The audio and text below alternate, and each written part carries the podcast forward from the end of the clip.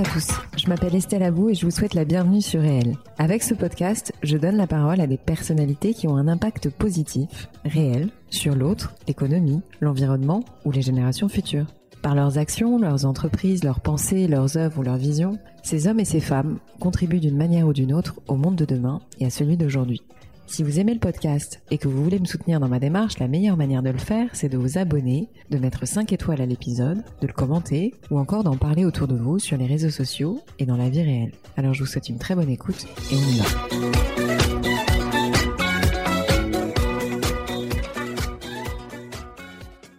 Il est 5 heures, Paris s'éveille. Paris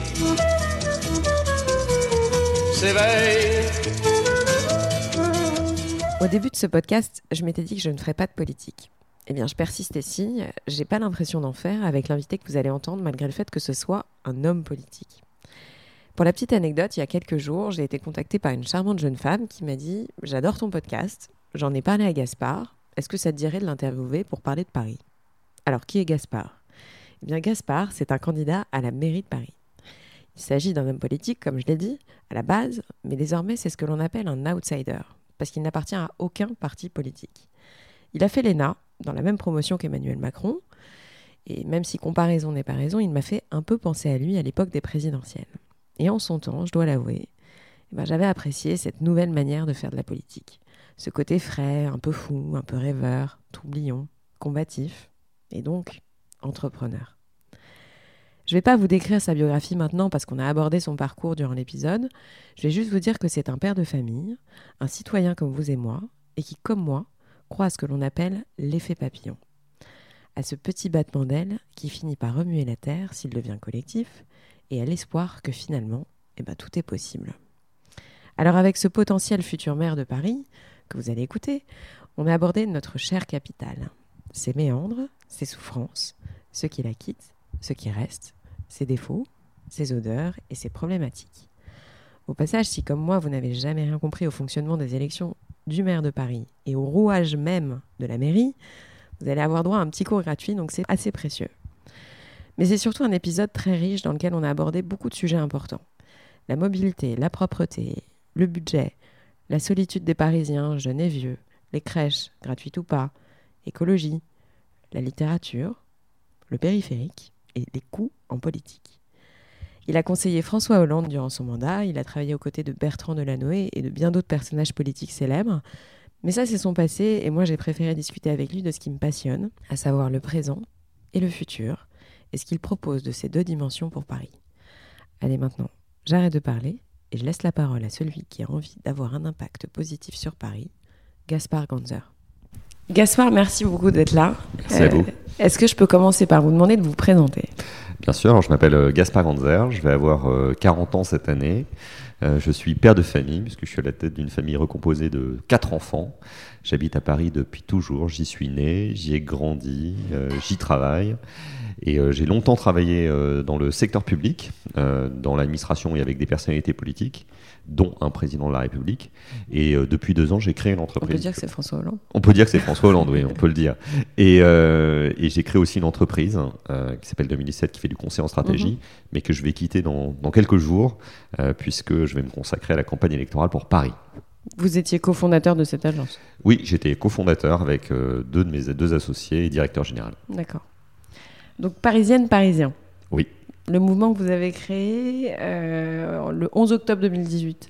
Non Alors j'ai annoncé sa création le D'accord. 11 octobre 2018, Ok. mais euh, comme toujours, c'est un peu comme dans l'entrepreneuriat, euh, dans Ouais, le secteur privé, les de- idées sont germent bien avant les créations officielles. Et en réalité, euh, dès euh, mon départ de l'Élysée en mai 2017, j'ai eu envie de, de créer un mouvement citoyen qui concernerait l'avenir de Paris. Mhm. Et avec quelques amis, euh, des amis des amis, on a réfléchi à la création de ce mouvement. Ça a mis quand même de nombreux mois pour qu'on puisse trouver la bonne idée, la bonne manière de le faire. Les statuts ont été euh, déposés euh, il y a un an, à peu près au printemps euh, 2019, et on a annoncé officiellement la création en octobre dernier, mais en réalité le mouvement existait déjà depuis de nombreux mois. D'accord. Euh, L'objectif, donc, c'est de- d'entrer dans lice pour la mairie de Paris. Mhm. Euh, alors, qu'est-ce qui vous a motivé à passer un peu de l'ombre à la lumière? Parce que finalement, vous avez eu un parcours, euh, enfin une partie de votre parcours à la mairie de Paris, euh, aux côtés de Bertrand Delanoë, je crois. Et qu'est-ce qui fait que vous avez envie de passer le pas? Alors c'est vrai que pendant près de 15 ans, j'ai travaillé pour la puissance publique, l'intérêt général, mais au service d'autres personnes. Mhm. Christophe Girard, Ouais. Bertrand Delanoë, Laurent Fabius euh, et euh, François Hollande. C'était à la fois passionnant euh, et même confortable parce que quand on est dans l'ombre, on Ouais. donne des conseils sans avoir à prendre de coups soi-même, mais c'était aussi frustrant et peut-être un peu trop facile. Et euh, au bout d'un moment, je me suis dit, euh, tu vas avoir 40 ans, c'est le moment de, prendre ses responsabilités, de se, de se jeter à l'eau. Alors évidemment, tu seras critiqué, euh, peut-être que certains te contesteront, d'autres se moqueront, d'autres seront agressifs, mais surtout, tu vas avoir la possibilité de convaincre et de chercher à rassembler. Et je trouve que la cause que je défends, c'est celle de l'avenir de Paris, c'est une cause qui est pour moi la plus importante. Et donc, je n'ai pas peur de me prendre des coups, de recevoir des flèches, parce que je, je me dis que c'est la, la bonne façon d'avancer et qu'il faut savoir s'exposer euh, si on veut convaincre. Cause la plus importante parce que c'est local en fait, parce que les préoccupations sont locales et que pour Bah, vous, pour deux raisons. on peut changer les choses qu'au niveau local. Alors ça? pour, voilà, pour deux raisons. Il y a une raison personnelle, c'est que Paris est la capitale de la France, mais c'est mon village. J'ai grandi ici, j'y suis né, j'y suis attaché comme euh, le villageois euh, du Cantal, euh, des Alpes ou de Bretagne est attaché à son propre village. C'est là que sont, sont nés mes parents, mes grands-parents, que toute ma famille est. Et j'ai pas un, endroit de cette ville qui ne signifie pas quelque chose dans mon histoire personnelle. Je trouve que cette ville va mal, on y reviendra certainement Ah oui. et qu'on doit et qu'on doit le et qu'on doit l'améliorer. Et la deuxième chose, c'est que je suis passionné par la politique. J'en ai vu les les côtés positifs, euh, la capacité à changer euh, le monde euh, quand on a fait avec François Hollande l'accord de Paris sur le climat, mais aussi l'aspect horrible politicien qui peut exister au niveau national, et puis aussi la frustration qu'on peut avoir au niveau national parce qu'on a le sentiment de ne pas avoir de prise sur les choses. Bien sûr. Au niveau local, c'est différent. Parce qu'au niveau local, on a prise sur les choses, on a une capacité d'agir. Et ça, je l'ai constaté en travaillant à la mairie de Paris pendant près de 5 ans. Quand on décide d'ouvrir une crèche, quand on décide d'ouvrir une bibliothèque, quand on décide d'agir pour l'environnement, pour les questions sociales, parfois on réussit, parfois on rate, mais on a une vision immédiate de son action. Le retour sur investissement, pour parler comme dans le secteur Mhm. privé, est, est immédiat. Alors quand on se trompe, on se trompe très fortement. Quand on réussit, on réussit très fortement. Mhm. Euh, les grandes mesures aujourd'hui que vous proposez, euh, pour, bon, après, euh, ça a été quand même déjà repris euh, beaucoup par les médias, mais il y a une police municipale armée, Mhm, la crèche gratuite, mhm. Un sujet de propreté qui quand même euh, aujourd'hui euh, Enfin, moi j'ai parlé euh, rapidement de notre entretien à certains de mes amis. Euh, les premières choses qui ressortent, c'est euh, la sécurité et la propreté. Enfin, je vais pas vous étonner. Si, c'est ex- c'est Mais- exactement ça. Nous, en fait, la, la méthode qu'on a choisie, c'est une méthode assez simple euh, qui, qui a été beaucoup euh, utilisée euh, aujourd'hui dans le cadre du renouveau démocratique qui a lieu aux États-Unis. Alors, j'imagine que vous avez vu récemment le peut-être le, le documentaire qui a été fait sur quatre euh, candidates euh, démocrates Oui. à- à la- au Congrès, dont Alexandria Ocasio-Cortez. On a, on a utilisé à peu près la même méthode qui consiste à aller voir les gens là où ils vivent, là où ils travaillent, là où ils habitent et d'écouter leurs vrais problèmes. Et Mhm. quand on va voir les Parisiens, ce qu'on fait nous tous les jours, tous les soirs, euh, dans la rue, sur leur lieu de travail ou dans leurs appartements, euh, qu'est-ce qu'ils nous disent? Ils nous disent que c'est leur vie quotidienne qui s'est dégradée. Les rues sont sales, elles sont de moins en moins sûres. Il y a de la pollution qui augmente paradoxalement, Bien alors la maire de Paris a dit que c'était sa priorité, et puis le logement est très cher. Et donc nous, on a commencé par nous intéresser à ces questions-là. Comment est-ce qu'on fait pour améliorer la vie quotidienne des Parisiennes et des Parisiens? Comment est-ce qu'on fait pour moderniser le service public et agir pour que euh, les rues soient moins sales? Comment est-ce qu'on fait pour euh, euh, protéger euh, les gens dans la rue, et notamment les femmes qui sont quand même euh, les premières cibles des délinquants partout dans Paris, et notamment dans le nord-est de Paris, dans le métro, dans, dans la rue? Comment est-ce qu'on fait pour trouver des solutions innovantes et intelligentes pour euh, mieux euh, intervenir dans le domaine du logement Parce que la ville de Paris a des leviers forts pour aider à la construction de logements, euh, notamment. Mais ça, ça reste un peu sombre justement, je pense, pour le pour le citoyen français, enfin parisien. Mmh. Euh, Excusez-moi, je, Je vous en prie, il n'y a aucun problème. Mais c'est simplement qu'il y a, il y a- je, je- même le processus d'élection du maire de Paris est pas forcément très clair pour tout le monde. Ah bah, Peut-être que ça mériterait de. Ah bah parce qu'il n'est pas clair du tout d'ailleurs. Ouais. Euh, Peut-être qu'on peut prendre une seconde oui, pour que, pour que je Ouais. Euh, le maire de Paris, c'est un maire euh, comme tous les maires de France, c'est-à-dire qu'il n'est pas élu au suffrage direct, on ne choisit pas directement le maire de Paris. On vote d'abord pour des conseillers municipaux et ces conseillers municipaux, une fois qu'ils sont élus, se réunissent et ils élisent le maire de Paris. C'est un peu comme aux États-Unis, l'élection Mmh, euh, du, pré- du- du président des Mhm. États-Unis qui se fait à plusieurs tours. Mais une particularité supplémentaire à Paris, c'est qu'on élit d'abord des gens dans les arrondissements, dans les 17 arrondissements de Paris, puisque maintenant il n'y en a plus 20, mais il y en a 17, les quatre Mhm. premiers étant rassemblés. Et tous ces élus d'arrondissement se réunissent ensemble et ils choisissent après le maire de Paris. Mhm. Donc c'est une élection à plusieurs tours. Mhm. Il n'y a pas un, il n'y a pas deux, il y a en réalité trois tours. Donc le maire de Paris, c'est une personnalité particulière parce que c'est une personnalité qui non seulement doit avoir des convictions et être capable de convaincre sur euh, ses convictions, mais qui doit être aussi le plus grand dénominateur commun entre des arrondissements à Paris qui sont très différents. Parce que pour ceux euh, qui nous écoutent, qui connaissent bien cette ville, entre l'ouest et l'est de Paris, il y a des contrastes très forts. Entre le centre et la périphérie de Paris, il y a des contrastes très forts. Mhm. Et donc, il faut être capable d'avoir un programme qui est à la fois euh, volontariste et Mhm. innovant, capable d'entraîner la ville vers son avenir, et en même temps euh, être capable de prendre en compte les problèmes très particuliers qui, des différents arrondissements et même des différents quartiers. Et c'est pour ça que nous, quand on a créé Parisienne Parisien, on a décidé de tout miser au départ sur notre organisation territoriale. On a mis en place des relais de quartier. Il y a 124 quartiers à Paris. On a partagé euh, Paris en 124 quartiers. Comment vous définissez un quartier? En fait, ça existe au sens administratif du terme. Il y a une nomenclature qu'on a repris et qui correspond assez bien à la réalité. Euh, voilà, d'ailleurs, on voit assez bien. Moi, j'ai grandi dans le 15e. euh, Par exemple, le quartier de la mode piquée, c'est pas celui de D'accord, ok. Javel. Bon, voilà, et, et à chaque fois, c'est des micro-villages. Mm, mm, mm. Mais des grands villages, en réalité. hein, parce qu'il y a des arrondissements où il y a quasiment 200 000 personnes hein, euh, à Paris ouais. et 2 millions d'habitants euh, en tout. Donc, on cherche des, des solutions extrêmement concrètes. Et alors, la mairie de Paris, elle a des pouvoirs. Alors, prenons plusieurs exemples. Sur la propreté, elle a des pouvoirs. Premier pouvoir, c'est elle qui gère les éboueurs de Paris. Donc, elle décide de est-ce qu'ils se mettent derrière les camions pour ramasser les ordures ou est-ce qu'ils se mettent dans la rue pour nettoyer davantage euh, les rues. Elle décide aussi de l'attribution plus ou moins forte à certains arrondissements. Exactement. Elle décide de. C'est exactement comme une, dans une entreprise. Elle décide de l'allocation des ressources humaines, euh, des ressources techniques. Celle qui décide de mettre des, des véhicules intelligents immobiles, d'investir. Vous savez, nettoyer une ville, c'est un, c'est un job extrêmement compliqué parce qu'il y a énormément de gens dans. Dans cette, dans cette ville, des touristes, des habitants, des gens qui y travaillent. Sauf qu'il faut avoir une vision presque militaire de cette organisation. C'est-à-dire qu'à chaque instant, se demander où est-ce qu'on doit affecter la ressource humaine, où est-ce qu'on doit, euh, on doit affecter les moyens euh, techniques pour être sûr que ça soit nettoyé au fil de Et l'eau. ça, ça repose entre les, enfin, c'est entre les mains du maire. Le maire, c'est un manager, c'est le, le patron d'une collectivité qui a 60 000 euh, personnes qui travaillent pour lui, qui a quasiment 10 milliards d'euros de budget par an. Et donc, avec cette, c'est des ressources colossal. énormes, colossales. hein. si on les compare avec ce qui existe dans le privé, c'est, c'est une boîte du CAC 40 en fait, Ouais, si on ça. compare avec ça.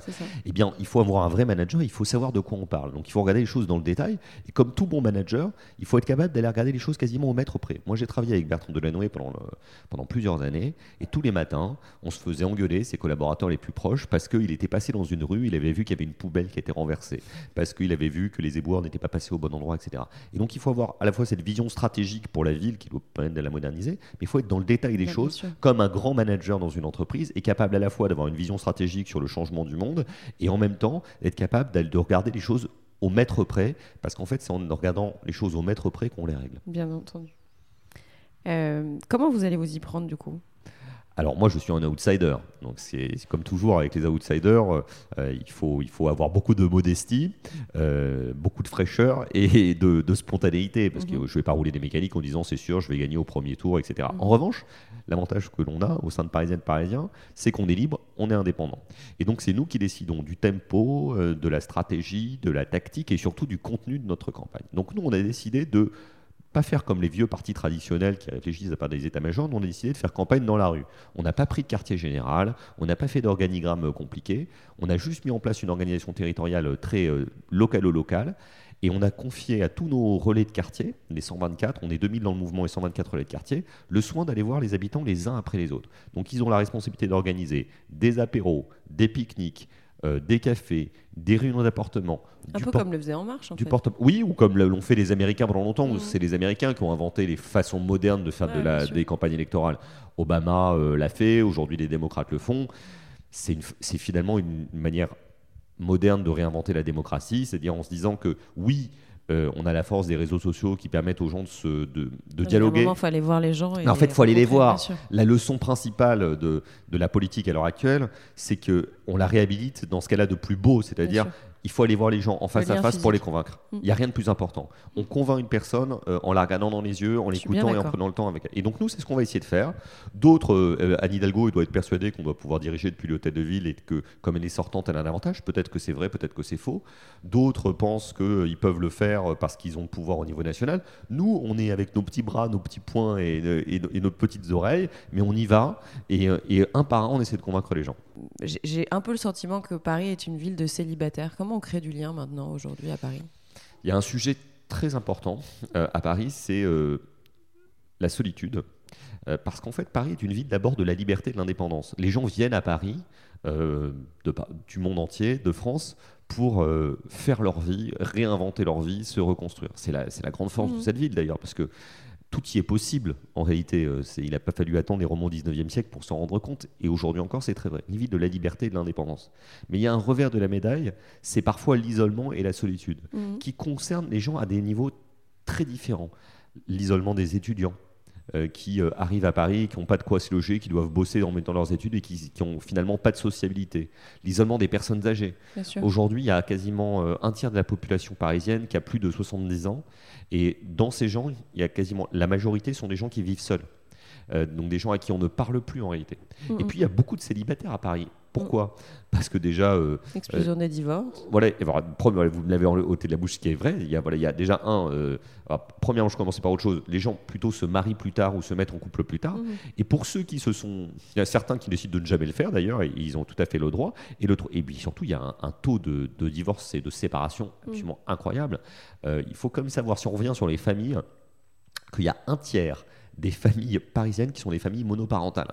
C'est- colossal en réalité. Donc aujourd'hui, même avoir une famille, c'est être une personne seule. Et alors là, on cumule euh, quelque part euh, les inconvénients, euh, tous les inconvénients. C'est-à-dire qu'on doit assumer une charge de famille et en même temps, on n'est pas aidé sur la garde de ses enfants. C'est pour ça que j'ai proposé la, la gratuité des crèches, sur ses transports, sur son logement, etc. Donc en fait, la question de la gestion de, de l'individu, son côté positif, la liberté, la créativité, l'indépendance, mais aussi son côté négatif, l'isolement, est très important. Et il y, a- il y a quelque chose d'assez triste dans la ville, euh, c'est que les gens ne se retrouvent plus ou ne se retrouvent plus assez. Mhm. En plus, ils ont peur. Oui, Il y a eu aussi les attentats qui ont fait qu'il y a oui, il y a eu eu cette peur. de- Alors les Parisiens après ont une grande force en eux, c'est-à-dire que le Ouais, lendemain de, de- de novembre 2015, ils, ils sont ressortis. Mhm. Mais moi, je sais que les gens ont envie de se retrouver. Ils ont envie de faire la fête.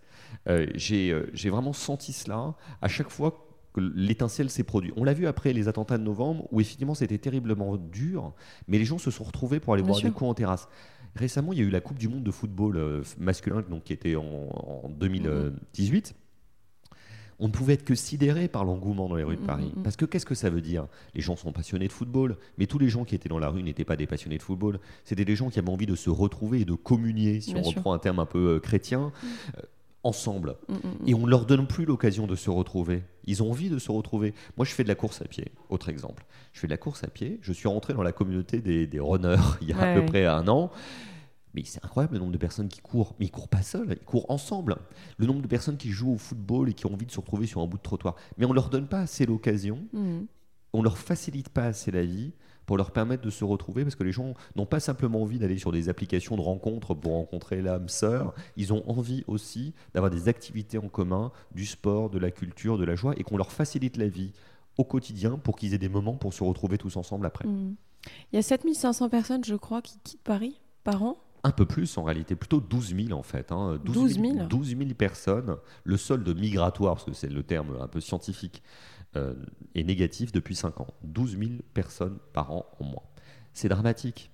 12 000 c'est beaucoup, hein, c'est plusieurs villages français. hein. Et c'est vraiment le, le signe d'une attrition, d'une crise profonde de cette ville. Mhm, Parce qu'une ville que l'on quitte, c'est une ville dans laquelle on ne peut plus vivre. Et qui sont les gens qui quittent cette ville? Ce sont des célibataires qui justement ne supportent plus euh, cet isolement. mhm. Ce sont des gens pauvres qui n'ont plus les moyens de s'y loger. Et ce sont des familles qui n'ont plus la possibilité de vivre simplement parce qu'ils ne peuvent pas prendre le métro avec leurs enfants, parce qu'il n'y a pas de solution de garde pour leurs enfants, parce que eux-mêmes euh, sont obligés de courir en permanence. Il y a du stress à Paris. Et moi, j'ai pas envie que ma ville euh, ou notre ville Mm. euh, devienne ce, qui est devenu- ce que sont devenues certaines villes américaines pour le coup. Moi j'ai vécu à New York pendant un an il y a quelques années. Euh, Paris est une ville dans laquelle on ne voit plus d'enfants ni de personnes âgées. C'est vrai. Moi, ça m'avait choqué. À, à New York, il n'y avait pas de poussette à l'époque. Il n'y a pas de poussette. Mm. Euh, moi, j'y vais quasiment une fois par an parce que j'ai aussi Mm. un amour, comme beaucoup de Mm. Français, pour cette ville. Et en fait, c'est une ville qui est passionnante, qui est électrisante, mais c'est aussi une ville triste parce qu'une ville où il n'y a pas d'enfants et une ville où il n'y a pas de personnes âgées ou quasiment pas, c'est une ville triste. Paris doit, doit conserver ce côté où il y a des gamins dans la rue, des personnes plus âgées qui s'assoient sur les bancs dans les squares, et puis évidemment des actifs. Mais on ne peut pas être simplement une ville d'actifs. Il faut qu'il y ait tout le monde dans cette ville. Le challenge est quand même énorme. Ah oui, c'est le moins qu'on puisse dire. Euh, D'ailleurs, euh, peut-être que peut-être que certains pensent que je suis fou, mais parce que c'est vrai que ça semble impossible sur le papier. Mais euh, moi, je crois qu'on peut déjouer les pronostics dans la vie en général, mais particulièrement en politique. Parce que les gens, les citoyens ont envie de changement, ils ont envie de surprise, ils ont envie de reprendre les clés de leur destin, ils n'ont pas envie d'être obligés de voter soit pour la maire sortante, soit pour le candidat du, du pouvoir national. Ils ont envie de choisir librement. Et je crois que c'est possible. Et je crois que quand on est euh, sincère, euh, authentique, libre, ça se voit toujours. Et Bon, évidemment, euh, les pronostics sont contre moi. Si on était aux États-Unis ou au Royaume-Uni, euh, les bookmakers ne mettraient pas euh, une, une cote favorable sur, sur ma candidature. Mais je crois que quand on se démène, qu'on travaille plus que les autres et qu'on y va avec toute sa fraîcheur, sa liberté, on finit toujours par convaincre parce que ça se voit et ça se ressent. Je suis d'accord. Euh, je voudrais aborder le sujet de la mobilité. Euh, je suis une fan de voitures, mais pour autant, je me convertis à l'électrique. Mais j'ai constaté à quel point c'est compliqué de passer à l'électrique dans Paris. Et même quand on a envie de sortir de Paris, parce qu'il m'est arrivé une mésaventure le week-end dernier, où je me suis retrouvée sur une autoroute qui, quand même, n'était pas une autoroute euh, complètement paumée. Euh, on nous parle d'électrique, on nous dit il faut y aller, faut le faire, etc. Et je trouve que les moyens mis en place pour parvenir à ça, et notamment dans les transports qui sont pas suffisants. Enfin, il y a plein de choses qui, euh, incitent les gens à, ne plus prendre leur voiture et à utiliser des nouveaux moyens de transport, mais il n'y a pas assez de rames de métro. Enfin, moi, le nombre de fois où je me suis retrouvée à laisser passer trois métros parce qu'il n'y avait pas de place pour rentrer dedans. Euh, L'électrique dans Paris, peut-être que c'est plus simple, mais est-ce qu'il y a vraiment euh, des choses suffisantes à disposition? Est-ce que c'est pas un truc de riche finalement? Est-ce que euh, je crois que vous voulez supprimer le périph aussi? Enfin voilà, c'est un peu confus comme question, mais c'est un vrai sujet aujourd'hui parce que ça implique les habitudes des Parisiens, ça implique la pollution, ça implique plein de choses. Euh, qu'est-ce, qu'on, qu'est-ce que vous allez faire? C'est c'est une bonne question, elle est très claire au contraire. Euh, les déplacements, la mobilité, les transports, c'est le, c'est le deuxième sujet de préoccupation après le logement. Mhm. Parce qu'on a besoin de se déplacer pour vivre, et puis euh, se déplacer, c'est aussi la liberté, La liberté. De, de vivre comme on le souhaite. Ouais. Quoi. Quand on peut plus se déplacer, Bien on est sûr. plus libre. Alors à Paris, aujourd'hui, on a le sentiment qu'on ne peut plus se déplacer librement, que la ville est congestionnée, que ça soit euh, sur la chaussée, pour les voitures, pour les vélos, pour les scooters, ou que ça soit sur les trottoirs. On a halluciné récemment parce qu'il y a toutes ces trottinettes. euh, C'est euh, c'est dangereux. On, on, on peut plus se déplacer librement. Quand on est une personne âgée, on a peur Ouais. de marcher dans la rue. Euh, quand on est une famille, on peut pas se déplacer en poussette. Quand on est quelqu'un en fauteuil, on a du mal à, à se déplacer également. Mm, mm, mm. Donc c'est un sujet vraiment clé. Et je crois qu'il faut changer d'un peu de perspective. Aujourd'hui, on fait un peu ce que j'appelle de l'écologie punitive. C'est-à-dire qu'on interdit aux gens de faire des choses. On leur interdit de prendre leur voiture, on leur complique la vie en scooter, en vélo, etc. Et c'est dangereux pour tout le monde, y compris pour les cyclistes. Donc je pense qu'il faut être dans une, une écologie, euh, une incitation. Mhm. Donc, qu'est-ce qu'il faut faire? C'est difficile, mais je crois qu'on voit assez bien ce qu'il faut faire.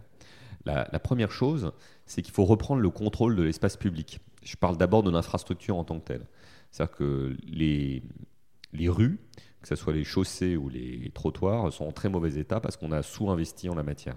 Il y a des nids de poules, euh, il, y a des, il y a des trous dans la chaussée. Euh, Il y a quelques jours, il y a un des conseillers de l'adjoint à la maire de Paris en charge de transport qui, est tombé dans un trou en vélo, qui s'est cassé le bras. Ironie de l'histoire, on a envie d'en rire, mais le pauvre s'est fait très mal.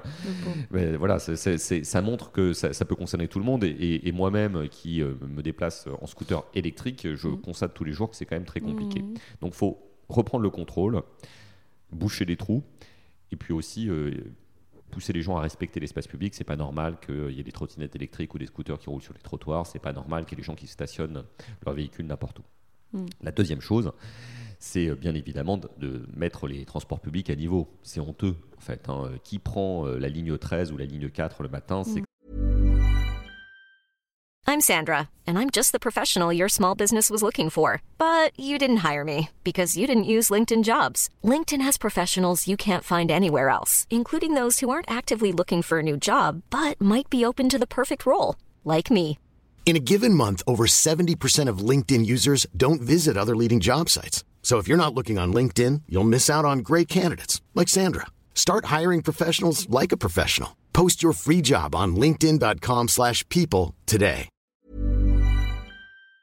C'est un enfer, mais un enfer vraiment réel. Ouais. Euh, on- euh, quand on est une femme, on peut se faire soucher les fesses si ce n'est si ce n'est pas pire, euh, ça pue, on peut se faire agresser, on est serré comme des sardines, on doit parfois laisser passer plusieurs métros avant euh, de, de pouvoir monter dedans. Moi, j'entends souvent des membres du mouvement parisienne parisien me dire ah bah moi j'ai arrêté de prendre le métro, je préfère me déplacer euh, déplacer à pied parce que c'est vraiment devenu un, un enfer. Il faut remettre au niveau euh, le métro. Il faut faire trois choses. Un, il faut investir pour mieux l'aérer Ouais. parce qu'il est très pollué. Ce sont des travaux lourds, mais qui ont été réalisés par les Londoniens et les New-Yorkais notamment. Deux, il faut euh, améliorer la fréquence des lignes. Il y a des heures où il n'y a pas assez de lignes de métro, de bus. Et trois, il faut concevoir le réseau de métro, de RER et de bus à l'échelle de la métropole. Donc il y a beaucoup de choses qui ont été faites en la matière, mais on n'est pas allé assez loin euh, dans la cartographie. Ça, c'est le métro. Après, je- on a parlé d'un sujet important qui me tient à cœur comme à vous, c'est l'électrique. Euh, moi, j'ai, depuis un an, j'ai décidé de passer au scooter électrique. Euh, c'est une mission, hein. Euh, c'est un- même un, un sacerdoce. Euh, on- bon, déjà, ça coûte assez cher quand même. Oui. hein. L'énergie coûte cher, le véhicule coûte cher en lui-même, donc c'est très discriminatoire. Et, euh, et deuxièmement, euh, comme le, en termes de technologie, je pense que les, les batteries ou même les, piles à hydrogène sont pas au bon niveau encore, on doit recharger très souvent son véhicule, que ce soit une voiture ou que ce soit un, un scooter. Or, il n'y a pas assez de bornes. Euh, donc moi, euh, tous les jours, euh, alors je prends pas mon scooter tous les jours, mais à chaque fois que je le prends, j'ai une sorte de stress ou d'angoisse à me Bien demander si je vais pouvoir trouver une borne euh, au bon endroit au bon moment. Il en a, il y en a même pas 1000 à Paris, hein, donc c'est vraiment très très peu pour une ville de 2 millions d'habitants. Il y avait un service qui s'appelait Autolib qui marchait bien, mais qui a été cassé par la maire de Paris et son, et son équipe. Donc là, il faudra investir à un moment donné dans un réseau de bornes. C'est pas un investissement qui coûte, c'est un investissement qui rapporte, puisqu'en réalité, les opérateurs de mobilité, euh, que ce soit en voiture, scooter ou autre, euh, le rentabiliseront. Mais on n'a pas fait cet investissement et on a eu tort de le faire. Euh, alors, tout ça, c'est des projets extraordinaires, mais concrètement, vous avez budgétisé tout ça? Oui, Euh, oui, bien sûr. Euh, alors, je, vais faire un, un petit retour en arrière pédagogique, entre guillemets, pour, Ouais. pour parler des ressources de la ville. Ouais. Euh, la ville de Paris, son budget annuel, c'est 10 milliards 10 milliards, d'euros. ouais. 8 milliards d'euros en fonctionnement pour, pour faire fonctionner les services publics municipaux et, et le subventionner les associations, investir dans les services publics, et 2 milliards pour faire des investissements, enfin 1,5 milliard pour être exact. D'où vient cet argent?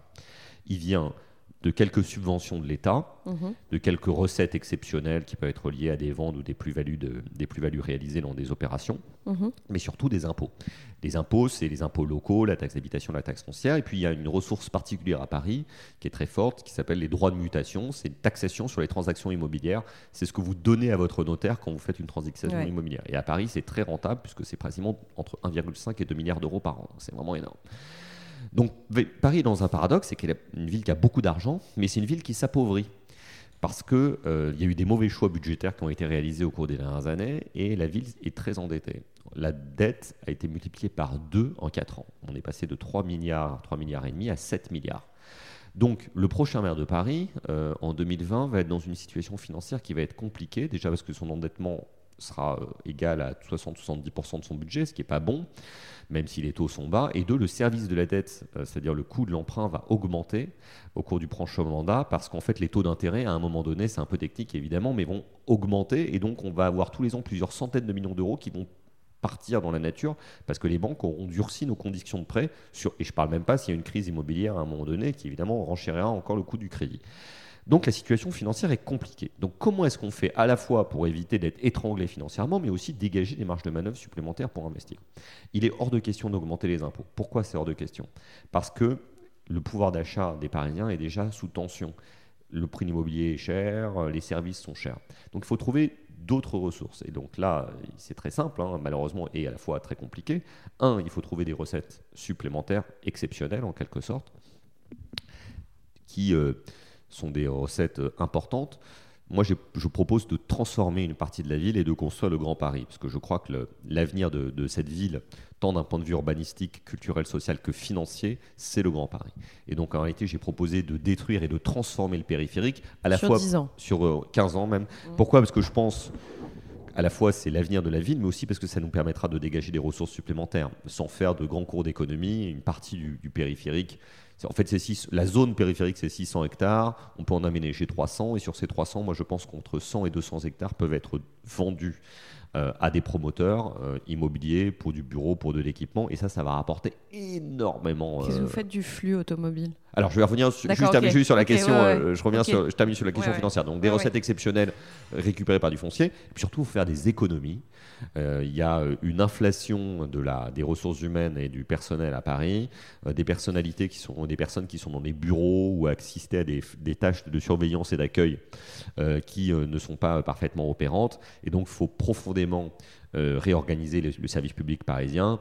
Il faut un manager, il faut un chef d'entreprise à la tête de cette ville pour mieux allouer les choses. Parce que quand on a dirigé une entreprise, on sait que euh, on fait des économies en gagnant des centimes. euh, et, et, euh, et Et vous voulez passer de, faut- 10 de 27 à 10, je crois. Euh, Oui, c'est un exemple. Enfin, c'est un exemple, c'est un- mais c'est c'est un- déjà. une- Oui, c'est mais un c'est. exemple. Il y a beaucoup trop de monde à l'hôtel de ville. Oui, mais ça, a- les gens le savent pas, c'est hyper important L'hôtel de ville, le c'est invraisemblable. Il faut quand même savoir qu'il y a un maire de Paris, que ce maire de Paris, il a 40 collaborateurs dans son cabinet. Enfin, C'est absurde-. Et d'autre part, il a des adjoints sectoriels. Il y en a 27. C'est plus que le nombre de membres du gouvernement. Donc il y, a- il y a de la gabegie, il y a, y a vraiment il y a de la perte de ressources financières. Et là, il faut vraiment resserrer les boulons très Ouais, fortement. ouais. Il faut être exemplaire. Tous ces gens ont des voitures avec chauffeur. Enfin, ça n'a aucun sens. Il faut, il faut changer tout ça. Trop d'agents qui est, qui est disponible, Mmh. qui, qui est disponible et qu'on utilise mal. Vous m'avez interrogé sur le- la, la question du report du trafic après la transformation du périphérique. Excusez-moi, je passe toujours du coq à l'âne. Mais non, mais c'est génial, c'est super, c'est des bonnes questions. Je préfère que ce soit comme ça. Euh, donc, je reviens un peu en amont. Pourquoi est-ce qu'on supprime le périphérique? Déjà parce que c'est un endroit euh, très moche, Mm. ça compte l'esthétique, très pollué au niveau sonore et aussi au niveau euh, atmosphérique. Et puis surtout, ça coupe la métropole parisienne en, en- en deux. Bien sûr. Pour ceux d'entre nous euh, qui ont eu la chance de voyager, quand on va à New York, quand on va à Londres, quand on va à Berlin, quand on va à Rome, quand on va à Madrid, et je parle même pas des villes asiatiques, on se rend compte que notre ville est une toute petite ville et qu'elle étouffe sur elle-même. C'est une des raisons qui font que les services publics co- fonctionnent mal, que les rues sont congestionnées, que l'immobilier est si cher. Donc il faut retrouver de l'air, il faut retrouver de l'espace. Et pour retrouver de l'air, il faut retrouver de l'espace, il faut abattre la muraille qui enferme les Parisiens qui en fait leur empêche de grandir et de, circuler librement. C'est d'ailleurs le sens de l'histoire de Paris, hein, parce que Paris a d'abord été enfermé dans l'île de la Cité, puis après dans le mur des fermiers généraux qui passent sur ce que sont aujourd'hui des grands boulevards, puis après dans le périphérique, mais son expansion naturelle a été euh, limitée depuis plus d'un siècle et demi. Donc c'est pour ça qu'il faut le faire. Alors il ne faut pas le faire n'importe comment, il ne faut pas arriver et dynamiter le périphérique en disant aux gens démerdez-vous. Non, il faut se donner 15 ans pour le faire, le temps de créer les alternatives en matière de transport public, en matière de circulation. Il y a un tiers du trafic sur le périphérique qui est du trafic international ou national. Donc il faut trouver des modes de contournement de Paris par ce qu'on appelle la francilienne ou la 86 Mhm. comme ça a été le cas à Lyon quand on a fermé ou aménagé le tunnel de Fourvière, où on a permis aux gens de tourner autour de Lyon pour pas que les Lyonnais se retrouvent pollués. Deux, il faut créer euh, des meilleurs mécanismes de transport public euh, à l'échelle de l'Île-de-France. Donc c'est ce qu'on appelle le Grand Paris Express, qui permet en fait qu'il y a un train qui fait le tour de Paris, le Charles de Gaulle Express, mais il y a d'autres choses qu'on peut inventer. Moi, je suis très attaché, par exemple, à l'idée d'un transport fluvial sur la Seine, un vaporetto parisien qui, Ouais. pourrait, qui pourrait fonctionner. Et puis enfin, il faut pousser aussi les gens qui prennent leur voiture seuls euh, le matin à peut-être partager davantage leur voiture, à, à utiliser des mobilités plus douces quand ils en ont la possibilité, parce qu'on n'a pas besoin de prendre sa voiture tout le temps. Moi, je ne suis pas contre la voiture, mais en fait, si on, a- si on permet aux gens de temps en temps de se déplacer à pied, de, parce que les rues seraient dégagées, euh, en vélo, euh, en métro, et que ça soit un plaisir et pas une contrainte, ça devient plus facile. On parlait de, de Londres et de New York tout à l'heure. Les Londoniens et les New-Yorkais, ils prennent pas leur voiture. Pourquoi? Parce qu'en fait, ils ont un- des métros ou des taxis qui fonctionnent mieux et ils ne ressentent pas le besoin de prendre leur voiture tout le temps. Euh, au niveau de, des crèches, juste, euh, vous voulez euh, rendre enfin, toutes les crèches gratuites ou juste les places supplémentaires? Ah non, toutes les crèches euh, gratuites. Euh, Il y a deux problèmes avec les crèches. Le, le premier, c'est qu'il n'y a pas assez de place. Euh, Il y a en gros une, place sur, une demande sur deux en crèche qui est refusée. Ouais, Donc les gens doivent trouver d'autres solutions, Ouais. souvent dans l'urgence. ouais. Avec des, des nounous, voire arrêter de travailler. Il y a beaucoup de femmes ou d'hommes qui sont obligés d'arrêter de travailler, c'est souvent des femmes, euh, pour, euh, pour, pour s'occuper de leurs enfants, c'est pas normal. C'est un service public qui est financé euh, largement par l'impôt, tout le monde devrait pouvoir y accéder. Il faut créer au moins 10 000 places supplémentaires. Deux, même quand on a une place, ça coûte assez cher. Quand vous êtes un ménage modeste, vous gagnez un SMIC, si vous êtes seul, ou deux SMIC par exemple, si vous êtes deux, ça vous coûte quand même un SMIC par an de faire garder votre enfant. Et ça, c'est pas possible. On peut pas demander aux gens de donner 15% de leur salaire pour faire garder leurs enfants ou 10% de leur salaire pour garder leurs enfants. Donc moi, je propose la gratuité totale pour tous. L'école est gratuite. Tout le monde trouve ça normal. L'école publique est gratuite. Et bien les crèches publiques doivent être gratuites aussi. ça serait un signe extrêmement fort envoyé à toutes les familles parisiennes en leur disant, bon voilà, on veut que vous restiez à Paris. Les gens me diront, ça coûte cher. Tout coûte cher, évidemment, mais c'est une choix de, de priorité. Ça coûte environ 70 millions d'euros par an. C'est une somme importante, je ne dis pas du tout que c'est rien, mais à l'échelle du budget de la ville, qui est plusieurs milliards d'euros, on peut le financer par redéploiement. Ça nécessitera peut-être d'arrêter de subventionner des associations qui ne sont pas efficaces, de faire des économies sur la ressource humaine, mais ça, ça me semble être une dépense prioritaire. Euh, maintenant, j'aimerais qu'on parle un peu plus de vous en tant Avec que plaisir. personne. Euh, y a- il y a- euh, je- vous êtes professeur euh, dans des grandes écoles euh, type HEC, Sciences Po, vous avez fait l'ENA. Euh, Qu'est-ce que vous pouvez me dire sur l'enseignement aujourd'hui? Au niveau étatique, c'est-à-dire que euh, qu'est-ce qu'on peut améliorer dans ces grandes écoles? Alors, il se trouve que j'enseigne dans des grandes écoles, mais j'enseigne aussi euh, à l'IUT Paris Descartes, Mhm.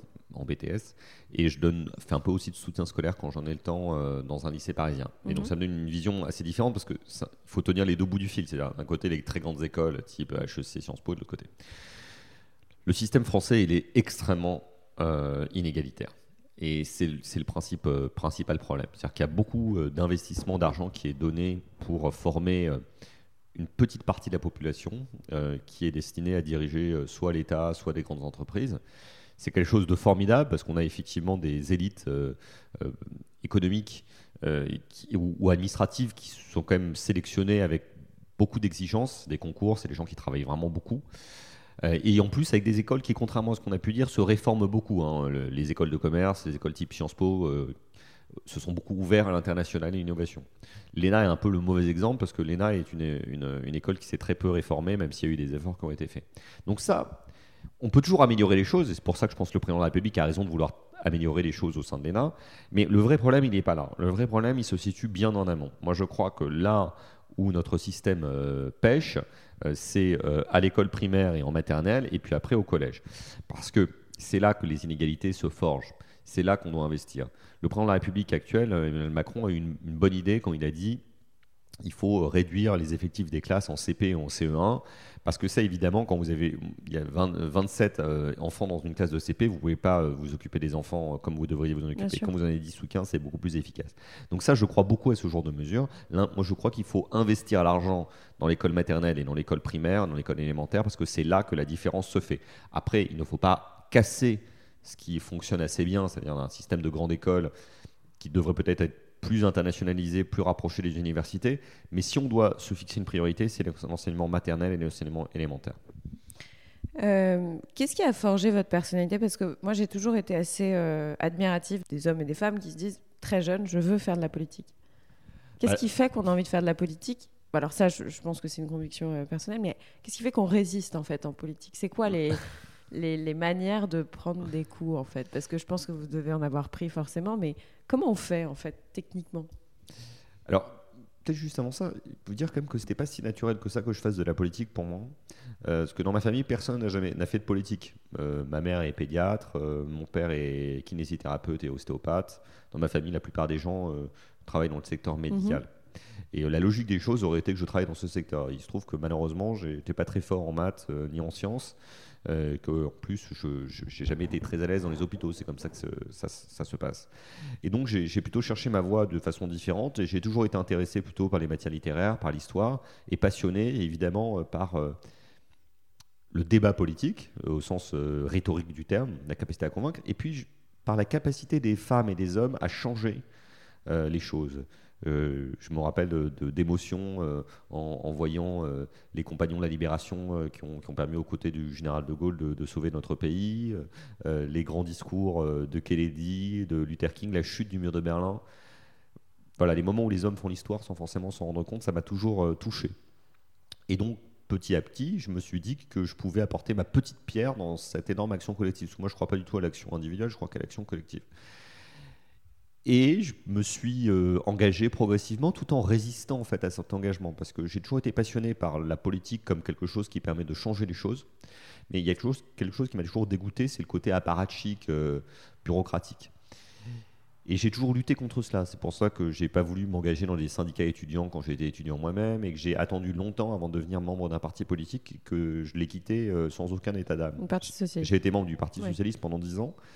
Et euh, malheureusement, ce parti ne m'a jamais satisfait parce que je l'ai trouvé, trouvé euh, hiérarchique, bureaucratique et peuplé d'apparatchiks. Alors que je pense qu'il faut aujourd'hui des mouvements citoyens tournés vers des causes.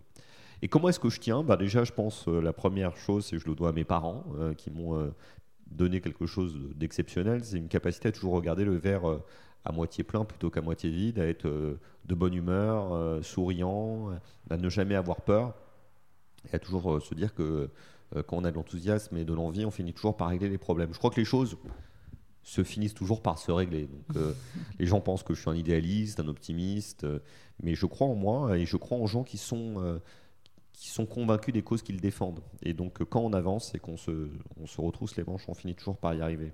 Quand on veut vraiment quelque chose. Donc ça, c'est mon moteur. Voilà, euh, je ne le fais pas pour moi, je le fais pour les autres, je le fais pour les causes auxquelles je, je crois, et ça, ça vous rend invincible en réalité. Quand vous n'avez pas peur de prendre des risques et que vous pensez que ça va finir par marcher, bah ça marche. Alors parfois ça rate, mais c'est pas grave. On retente autre chose, on repart dans un nouveau combat. Moi, je me sens toujours à l'aube euh, du prochain combat, quoi, prêt à, reprendre les armes pour repartir au combat. Et euh, j'ai pas peur de perdre. Et ça, c'est c'est ce qui m'aide à, à avancer. Alors après que les gens euh, me, me critiquent, évidemment, ça fait pas toujours plaisir. Mais j'ai quand même beaucoup appris sur l'âme humaine en travaillant pour les hommes politiques. Et j'en ai euh, conservé aussi pas mal de détachement. euh, parce que quand on est confronté à la médiocrité ou à la petitesse de certaines femmes ou hommes politiques, il vaut mieux en rire parce que c'est quand même souvent grotesque. C'est vrai. Mais c'est quand même, ça va être fatigant la mairie de Paris. Et puis même là, ce que vous faites actuellement, c'est quand même épuisant parce que vous avez toute la journée des gens qui vous disaient mon et ma baguette de pain et mon. Enfin, c'est des préoccupations qui sont quand même relativement euh, individualistes ou individuelles. Donc c'est quand même fatigant. Et je vous souhaite d'être très bien entouré parce que de ce que j'ai cru comprendre, vous étiez euh, entouré par des gens euh, assez pragmatiques, euh, jeunes, etc. Mais ça va être fatigant en fait. Franchement, c'est euh, honnêtement, je, je- je pense que ça doit être d'écouter des complaintes en fait, parce que c'est ça. Vous depuis depuis quasiment, euh, enfin plusieurs mois, vous écoutez des complaintes. Oui, j'écoute des critiques, mais j'écoute aussi de l'envie. Et c'est ça qui donne euh, la force. L'envie des gens, leur volonté de changer les choses. Ça donne une énergie Mm. incroyable. Et puis, euh, moi, j'ai le plaisir de la rencontre. Je crois qu'une des choses que je préfère dans la vie, c'est rencontrer des gens que je Mhm. ne connais pas. Et quand je découvre une nouvelle personnalité, euh, une nouvelle façon de voir le monde, une nouvelle façon de voir la ville, ça me, ça me requinque en réalité. Euh, J'aime connaître des histoires et que les gens euh, me parlent d'eux. Mhm. Et ça, c'est mon énergie, Mhm. c'est- mon carburant et c'est ce qui Mhm. me permet d'avancer. Après, euh, évidemment, je, qu'on- c'est pas un sport solitaire, c'est un sport collectif.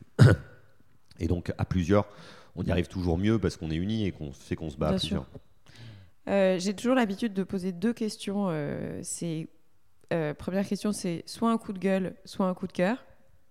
Alors à réfléchir. Et puis après, je sais que vous lisez beaucoup, énormément même. Donc j'aimerais bien que vous nous donniez quelques références, idéalement de bouquins assez récents ou plus ou moins récents. Bien, alors avec grand plaisir, je, je- je salive déjà de vous donner des conseils, euh, des conseils de lecture parce que évidemment j'adore, j'adore lire. Le, le coup de gueule, euh, honnêtement, il est contre, le, contre la saleté euh, des rues euh, à Paris. Je crois que vraiment on n'en peut plus. Il y a des rats dans les parcs, il y a des détritus par terre. J'ai des souris là. Ça, ça, oui, ça, ça pourrit la vie des Parisiens, ça dégrade notre image à Mais ça, vous l'international. pensez vraiment que c'est à cause de ce qui s'est passé là récemment? Enfin, des quatre Ah, dernières années qui se Je sont crois écoulées que vraiment on a mal géré la, la- la ville de Paris. Anne Hidalgo a mal géré la, la question de la Mhm. propreté. Ils ont négligé cette question. Mhm. Ils n'ont pas voulu s'y intéresser. La maire de Paris, elle s'est parfois trop comportée comme une, une, une patronne d'ONG internationale interrégion dans le, dans le domaine de l'environnement. Pourquoi pas Mais il faut commencer par s'intéresser aux problèmes quotidiens des gens et la propreté. Donc vraiment, ça suffit. Il faut, il faut se, se- se donner ça comme euh, première Mhm. priorité, nettoyer les choses. J'ai mis un deuxième coup de gueule euh, qui n'a rien à voir. Là, le, il est contre le gouvernement parce qu'aujourd'hui, là, euh, enfin, il y a quelques jours, on a l'Assemblée nationale a, a voté un, un durcissement des conditions de prise en charge des, des jeunes qui sortent de l'aide sociale à l'enfance. Ce qu'on assiste, voilà, c'est les gens qui ont été abandonnés ou placés, euh, qui sont des, des gens qui ont beaucoup souffert dans leur vie, qu'on accompagne.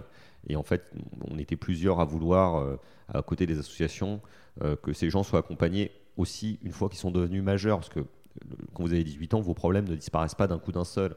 Et le gouvernement n'a pas voulu faire cet effort-là. Et c'est très grave, notamment à Paris, parce qu'il y a beaucoup de gens qui se retrouvent après à la rue. Et quand ces gens se retrouvent à la rue, déjà, ils sont dans une détresse personnelle inouïe, mais surtout, ça finit par coûter à la collectivité, parce qu'évidemment, euh, ces gens, on les retrouve euh, par la suite. Donc, vraiment, là, c'est un coup de gueule contre le Mhm. gouvernement. Et euh, coup de cœur, là aussi, je vais en prendre deux, je triche. Euh, le premier, je fais, je fais beaucoup de courses à pied et il faut que je reconnaisse. Il y a quelque chose que je- que j'apprécie beaucoup dans cette ville, c'est qu'il y a quand même un, un peuple de sportifs. Euh, on, on le découvre, on le, on le découvre, mais les gens font Ouais. du sport, quoi. Et ça, c'est extraordinaire. Ils font du yoga, ils font du tai chi, ils font du foot. Et, et, euh, Paris est une ville qui va accueillir les Jeux Olympiques et Paralympiques, Ouais. mais c'est une ville de sportifs, quoi. Mm. Et, et ça, c'est formidable. Les gens ont envie de se dépenser, ils ont envie de se retrouver à travers le sport. Mm. Et je pense qu'il faut vraiment les y aider, leur faciliter la vie, parce que c'est une, une des façons les plus joyeuses. Il y a qu'est-ce qu'il y a de plus in- désintéressé que de se retrouver à taper dans un ballon euh, euh, sur Mhm. les invalides ou dans un sport? fédérateurs. C'est génial, c'est fédérateur, c'est jouissif collectivement. Et, et le deuxi- deuxième, deuxième coup de cœur, c'est quand même ce- tout ce travail qui est, enfin toutes ces manifestations plus exactement euh, de, de lycéens pour le, et de collégiens pour le climat. Je trouve ça génial, Ouais. euh, que ce soit nos, nos enfants, euh, les plus jeunes que nous, qui se réveillent et qui nous disent, bah, écoutez, là, voilà, vous, vous avez rien foutu depuis des années et des années, nous, on est là, et on ne laissera pas pourrir la planète, on ne laissera pas mourir les orangs-outans en Indonésie, parce qu'on est en train de déforester euh, totalement et de détruire la forêt avec l'huile de palme, on ne laissera pas le plastique envahir nos océans, etc. Et je pense que c'est une belle leçon qui nous donne et. Et qui, et qui nous oblige les conseils littéraires euh, extra- extraordinaires. Euh, non, c'est vrai que je lis beaucoup. Ça a été pendant longtemps une soupe. alors, c'est nouveau, hein. enfin nouveau. C'est pas si nouveau que ça. J'ai très peu lu jusqu'à mes 18 ans parce qu'en Mhm. fait, j'ai assimilé la lecture au- à l'école. J'aimais pas trop l'école. Mm. Et j'ai commencé à lire par le plaisir après, euh, pendant mes études et surtout pendant ma vie professionnelle, comme une soupape. Et j'ai lu évidemment beaucoup d'essais, mais ce que j'aime le plus lire, c'est des romans. Ouais. Et donc, euh, je- peut-être vous en, vous en conseiller, euh, vous en conseiller deux. Mhm. Euh, D'abord un polar euh, d'Antoine Albertini qui s'appelle Mal à morte. C'est l'histoire d'un flic vaincu par la vie qui, en Corse, se retrouve à enquêter sur euh, un homicide qui est un meurtre qui a l'air simple et un suicide. Et en fait, il va circuler dans toute l'île de Beauté. Et il y a un petit côté euh, Elroy euh, Ouais. euh, en Corse, et ça c'est absolument extraordinaire. Al- Antoine Albertini, c'est un grand journaliste, un très grand enquêteur. Il avait déjà fait un très bon bouquin l'année dernière sur euh, Mm. Un réfu- des travailleurs euh, migrants euh, qui se faisaient tuer sur la plaine d'Averia. Et là, vraiment, il nous montre qu'il est un très grand romancier, c'est extraordinaire. Mhm. Euh, et puis euh, après, peut-être dans, les, dans les, le côté euh, essai ou document politique, euh, j'ai lu, euh, lu récemment un, un, un bouquin euh, politique, pour le coup, de Vigogne, Ludovic Vigogne, euh, qui s'appelle euh, Tout se terminera en famille, je crois, qui est un bouquin sur la droite. Euh, et en fait, c'est un, bouquin politique euh, qui raconte la relation de Sarkozy, Darmanin, Le Maire, Fillon, etc., de façon très romancée et imagée. Et, je pense qu'il y a quelques journalistes qui ont ce talent de récit qui permet de, de raconter des histoires politiques avec de l'humanité. Parce qu'en fait, derrière les histoires politiques, il y a des histoires d'hommes et de femmes. Et euh, certains journalistes arrivent très bien à les raconter. Et lui, il y est parfaitement arrivé. C'est pas sur mon camp politique initial, parce que c'est plutôt l'histoire de la droite la plus classique. Mais il le fait bien, il les rend très humains. Ok, super. Euh, En fait, c'était mes dernières questions, mais pas vraiment parce que là, vous me mettez un. vous mettez un- Juste, je finis là-dessus. Droite et gauche, ça n'existe plus aujourd'hui, si? On va Je pas crois- rentrer dans le débat, mais juste une... rapidement. Non, mais vraiment en deux mots, euh, je crois que c'est un clivage qui a structuré notre paysage politique pendant un siècle. Aujourd'hui, les clivages sont autres. Ouais. Est-ce qu'on est pour l'environnement Est-ce qu'on est contre? Ouais. Est-ce qu'on est pour l'ouverture Est-ce qu'on est contre? Moi, au niveau parisien, je me réfléchis plus de cette manière-là. J'essaie de trouver des solutions et un avenir pour les Parisiens sans réfléchir à l'étagère ou de gauche ou l'étagère Et de aux droite. européennes, vous allez voter écologie Je vais voter pour les écolos euh, parce que je pense que c'est vraiment la question la plus importante, l'avenir de notre planète au niveau européen. Gaspard, merci beaucoup. Bah, merci beaucoup à vous. Bonne chance Bah, merci. et euh, on croise les doigts. Merci. Avant de vous quitter, sachez que vous pouvez retrouver toutes les notes du podcast sur le site www.réel.fr. Si vous voulez réagir, me contacter ou me proposer des invités, n'hésitez surtout pas à m'écrire sur Instagram. J'espère sincèrement que cet épisode vous a plu et qu'il vous donnera envie de vous abonner pour recevoir les notifications. Alors je vous dis à très vite pour un prochain épisode.